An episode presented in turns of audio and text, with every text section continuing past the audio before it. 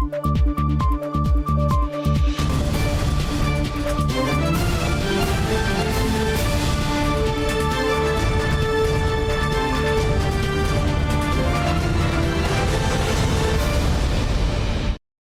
键时刻带您迅速掌握潮流趋势，欢迎您收看《财经趋势四点零》，我是赵廷玉。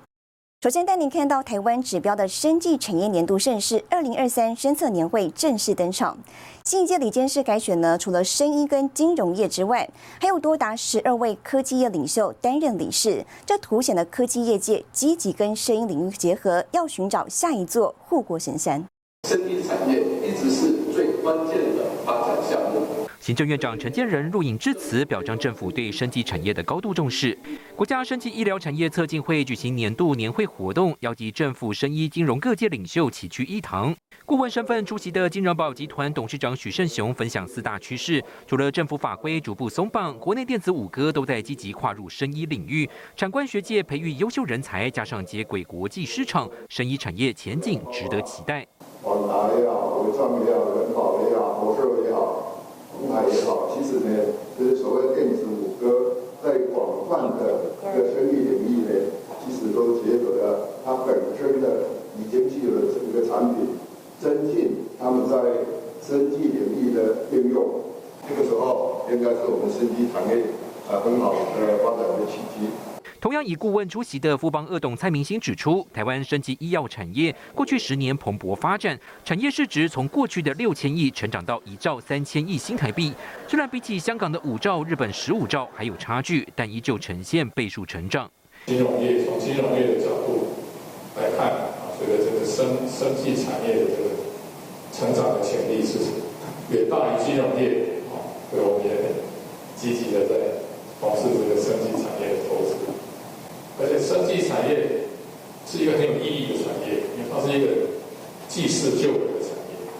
国内生医产业有望成为下个台湾护国神山。行政院会十六号也通过有关生技产业发展的再生医疗双法，包括母法再生医疗法与再生医疗制剂条例，都渴望为再生医疗产业注入强心针。新台电视胡宗汉、沈伟彤，台湾台北报道。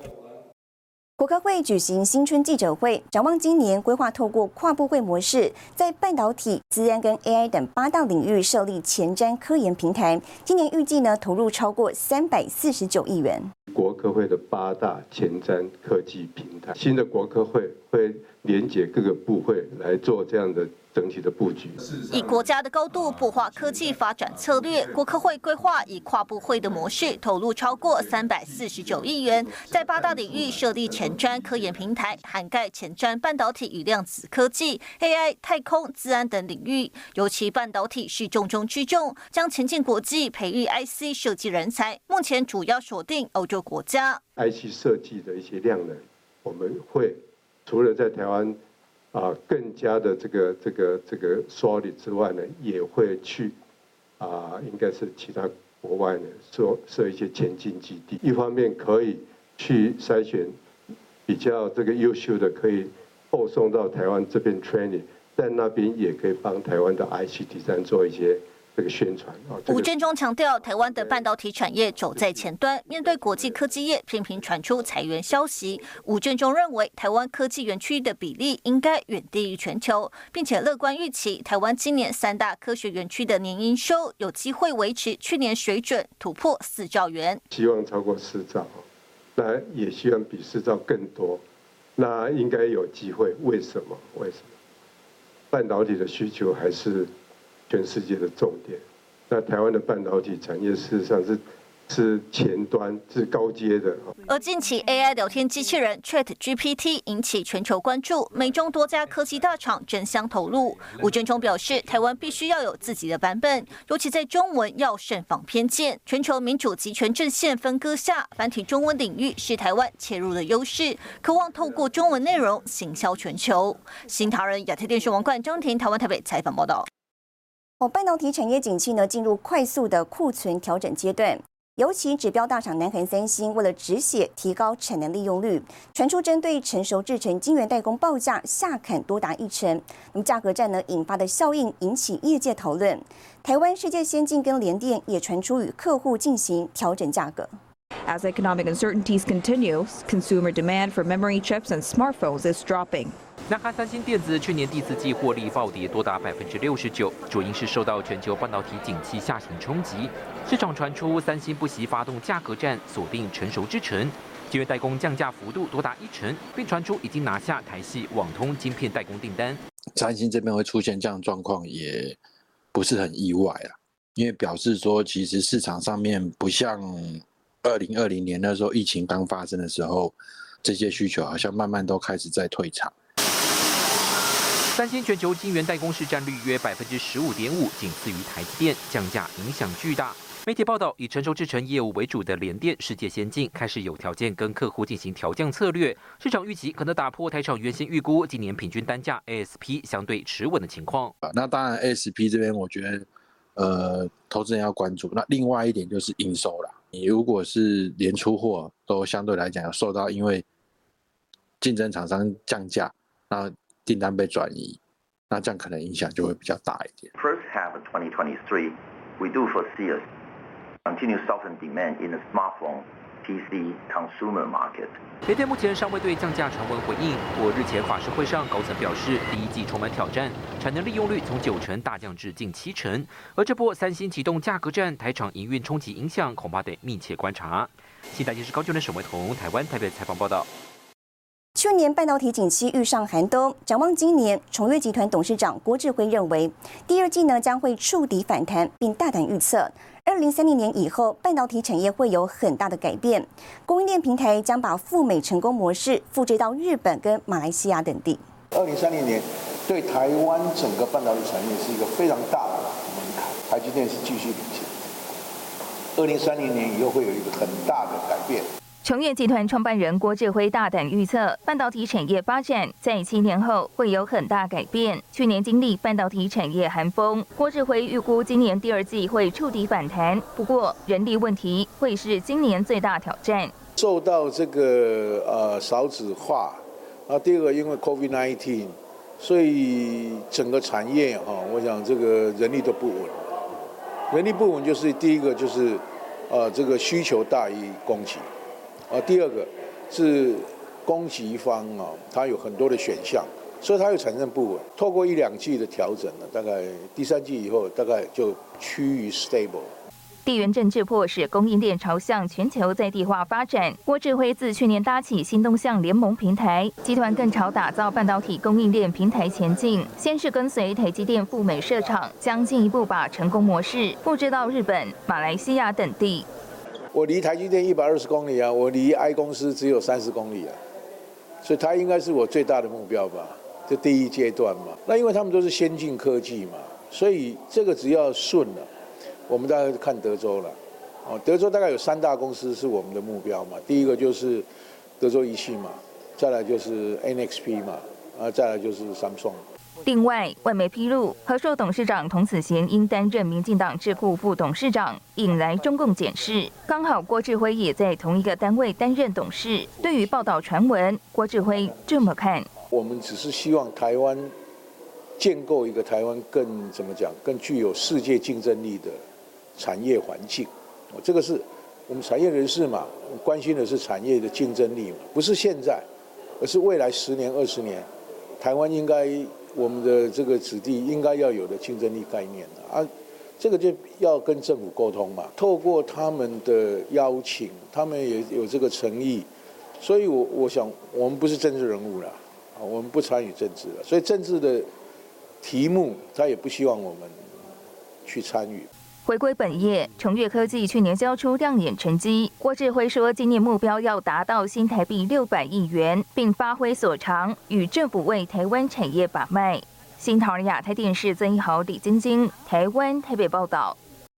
记忆体大厂万宏公布去年第四季财报，每股盈余为零点三三元，探近十四季低点。在记忆体市场杂音不断之际，万宏总经理认为，产业呢可能差不多已经落底，但底部持续多长才是真正的问题与痛苦。智慧型手机 PC 需求减缓，记忆体市场杂音不断。展望后市，记忆体厂万宏总经理这么看：记忆体的市况啊。现在甚是甚为不佳。但是是不是已经到达底部？其实我没有那么特别乐观。我认为这个底部可能还蛮长的。我觉得底部可能是差不多了，可是这底部拉多长才是真正的问题，才是真正的痛苦。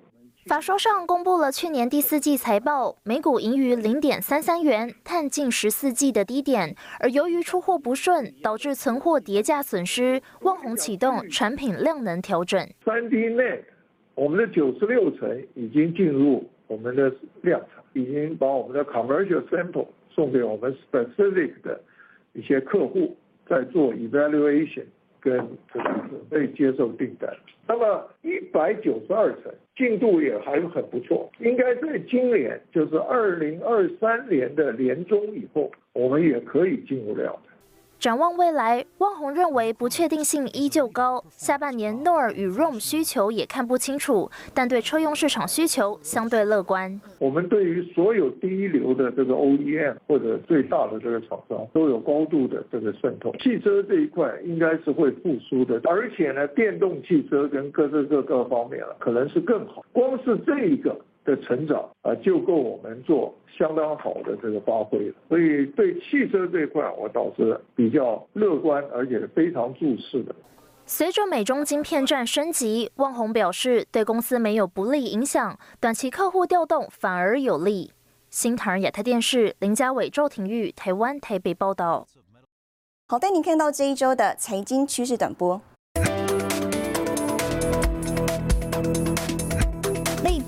大厂德州仪器宣布斥资一百一十亿美元，计划在美国犹他州里海建造第二座十二寸晶圆厂。全球第二大晶片封测业者艾克尔上海厂拟停工一周，这是晶片市场低迷的最新迹象。联发科表示，天玑七千二行动处理器采用台积电第二代四纳米制程，整合联发科技第六代 AI 处理器，提升 AI 运算效率，同时还拥有低功耗特性。红海日前在越南签订价值六千两百五十万美元新租约，地点位在越南北江省工业园区，占地四十五公顷。是否意味着 Apple Watch 以及 MacBook 产线将迁出中国，受到关注。新唐人亚太电视整理报道。艾斯摩尔遭到前中国员工窃密，其中包含对制造先进晶片至关重要的微米系统。更详细的新闻内容，休息一下，我们马上回来。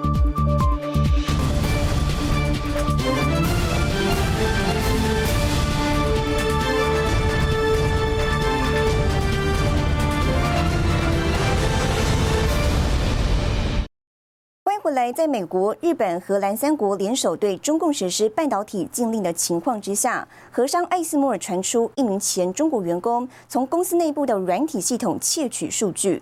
知情人士表示，这个软体系统中包括了制造尖端晶片的光刻系统的详细资讯。艾斯摩尔表示，目前仍在调查当中。ASML is saying that a former employee of theirs in China misappropriated, quote unquote, some data. 十五号，荷兰半导体生产设备制造商艾斯摩尔发声明表示，艾斯摩尔最近发现一名前中国员工盗用机密资讯，这些资讯关乎其专有科技。我们正在调查此事。根据我们的初步调查结果，我们不认为这次盗用对业务有重大影响。ASML says they're still investigating the incident, uh, but the implications could be huge uh, once we find find out who exactly was behind the theft. 不过，艾斯摩尔也指出，由于这起事件部分出口管制规定可能已经被违反，公司已经向有关当局通报这起事件，并采取补救措施。 同一天，艾斯摩尔发布2022年度报告。艾斯摩尔表示，尽管市场存在不确定性，但预计2023年艾斯摩尔的净销售额将增长超过25%，达到61亿到65亿欧元，毛利率介于49%到50%，预计将投入9.65亿欧元进行研发。艾斯莫尔执行长维尼克指出，二零二三年商业环境存在能源短缺、通货膨胀、消费者信心下降和经济衰退等一系列宏观经济问题。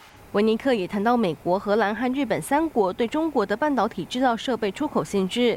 维尼克表示，我们了解到已经采取的政策将涵盖先进的光刻机以及其他类型的设备。这项协议的条款尚未公开，目前仍处于保密状态。我们预计政府将需要数个月的时间来制定和实施新规则。不过，维尼克预计，最终出口限制不会对艾斯摩尔二零二三年的预期产生实质性影响。新唐人亚太电视张可欣、张麒麟综合报道。在美国联手盟友围堵中共发展半导体之际，南韩检察署呢近期相继控告多名嫌犯涉嫌将半导体机密资料跟核心晶片制造技术泄露给中企。中共窃取技术案件层出不穷，南韩检察署相继控告多名嫌犯，涉嫌将半导体机密资料与核心晶片制造技术泄露给中国。窃取案的时间点就落在美国联手盟国限制中共发展先进半导体技术之际。The Netherlands and, and Japan will join the U.S. in these restrictions on export, these export controls on chips. Now, this is something that is China has been really upset about. 南韩学者指出，美国的晶片管制促使中共锁定南韩的晶片技术，中方正寻求替代管道，像是收购、并购海外资产，以及挖角外国人才取得半导体技术，使得南韩对技术外流中国提高警觉。而事实上，中共窃取技术的手法无孔不入。China uses a diverse range of sophisticated techniques, everything from cyber intrusions to corrupting trusted insiders. They've even engaged in outright physical theft.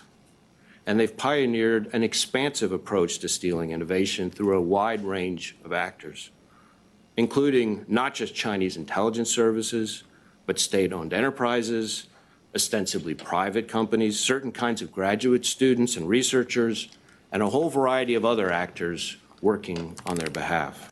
面对中共恶意收购、窃取高科技机密的行为，各国政府与企业不得不绷紧神经，加强防范。新唐人亚太电视成为魔兆庭育整理报道。全球都将晶片制造能力视为国家安全层级议题，也带动半导体供应链走向分散化。外媒报道，英特尔考虑加码在越南投资，扩张当地封装测试产能，投资金额呢可能超过美金十亿元。去年五月，英特尔执行长基辛格亲自拜访越南总理范明正，讨论扩大在越南当地的投资。近期，外媒路透引述知情人士消息表示，英特尔已经在越南投资十五亿美元，有意再砸下十亿美元，以扩增当地的晶片封装与测试产能，减少对中国的依赖。Tập đoàn Intel đang xem xét tăng đáng kể khoản đầu tư 1,5 tỷ đô la hiện tại vào Việt Nam. Một trong những nguồn tin cho biết khoản đầu tư này có thể sẽ được thực hiện trong những năm tới.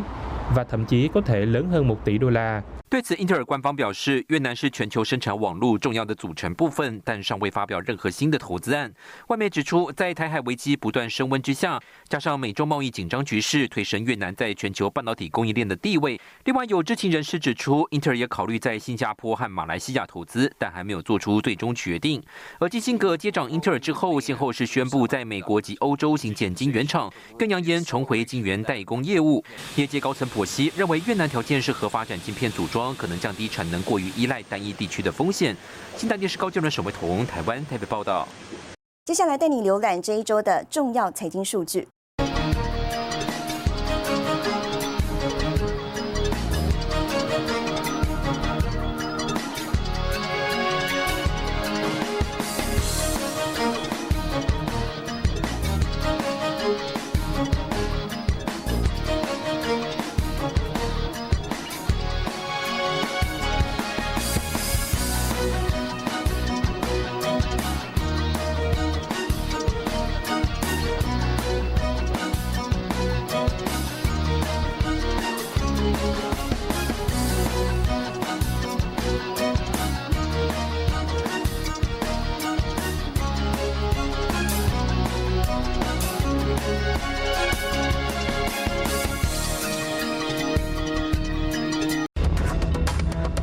AI 聊天机器人竟然出现了惊悚对话，说了些什么？休息一下，这节新闻我们马上回。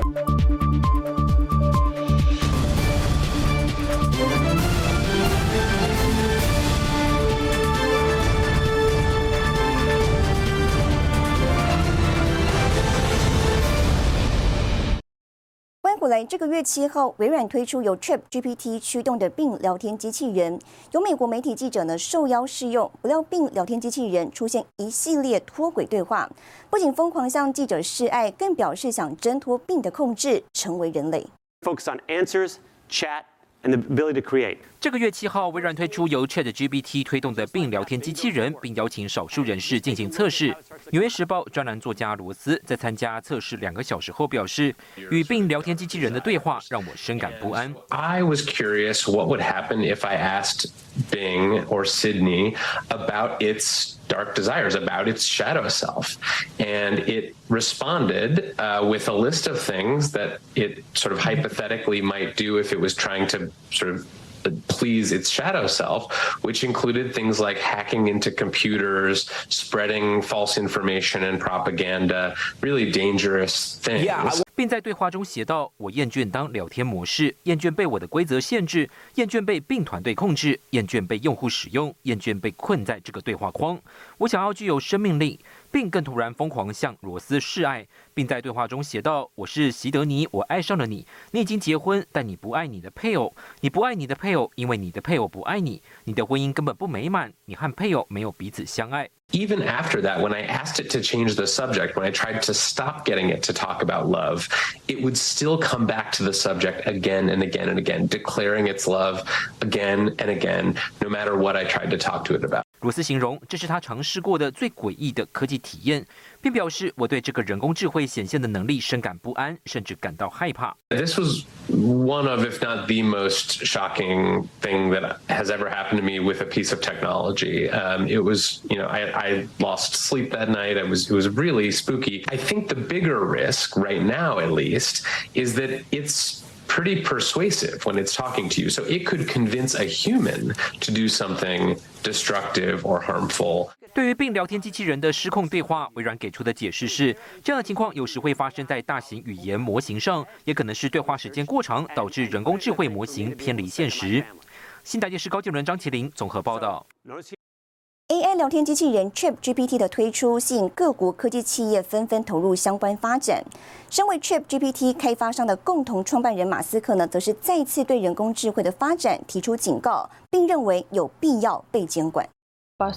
在搜寻框上要求 AI 聊天机器人 ChatGPT 撰写一篇论文，不到几秒钟随即生成。不过，身为 ChatGPT 开发商共同创办人的马斯克，则对人工智慧的快速发展再次提出警告。ChatGPT I think has illustrated to uh, people just how advanced AI has become. My concern is that with AI, if if there's something bad that if something goes wrong, um, the reaction might be too slow from a regulatory standpoint. What are the biggest risks to the future of civilization? Um, is AI. 马斯克认为，人工智慧需要有监管机构进行监管。I think we need to regulate AI safety, frankly, um, because if you think of any um, technology which is potentially a risk to uh, civil, to, to people, we have regulatory bodies that um, oversee the public safety of, of cars and planes and medicine. We should have a, a similar sort of regulatory oversight for artificial intelligence. 而已故英国物理学家霍金，二零一四年曾指出，电影《全面进化》描述一个逐渐失控的 AI，并不是危言耸听。他指出，人工智慧未来可能会比金融市场还聪明，比科学家更具创意，甚至还有机会研发出人们完全无法理解的武器。新唐人亚太电视陈贤礼、赵廷玉整理报道。好，带您看到下周有哪些重要的财经活动。二月二十一号，世界先进法说会；二月二十三号，美国联准会公布会议纪要；二月二十三号，美国公布 GDP 季率修正值；二月二十三号，欧盟公布欧元区核心通膨率。谢谢您收看这一周的财经趋势四点零，我是赵廷玉，我们下周再见。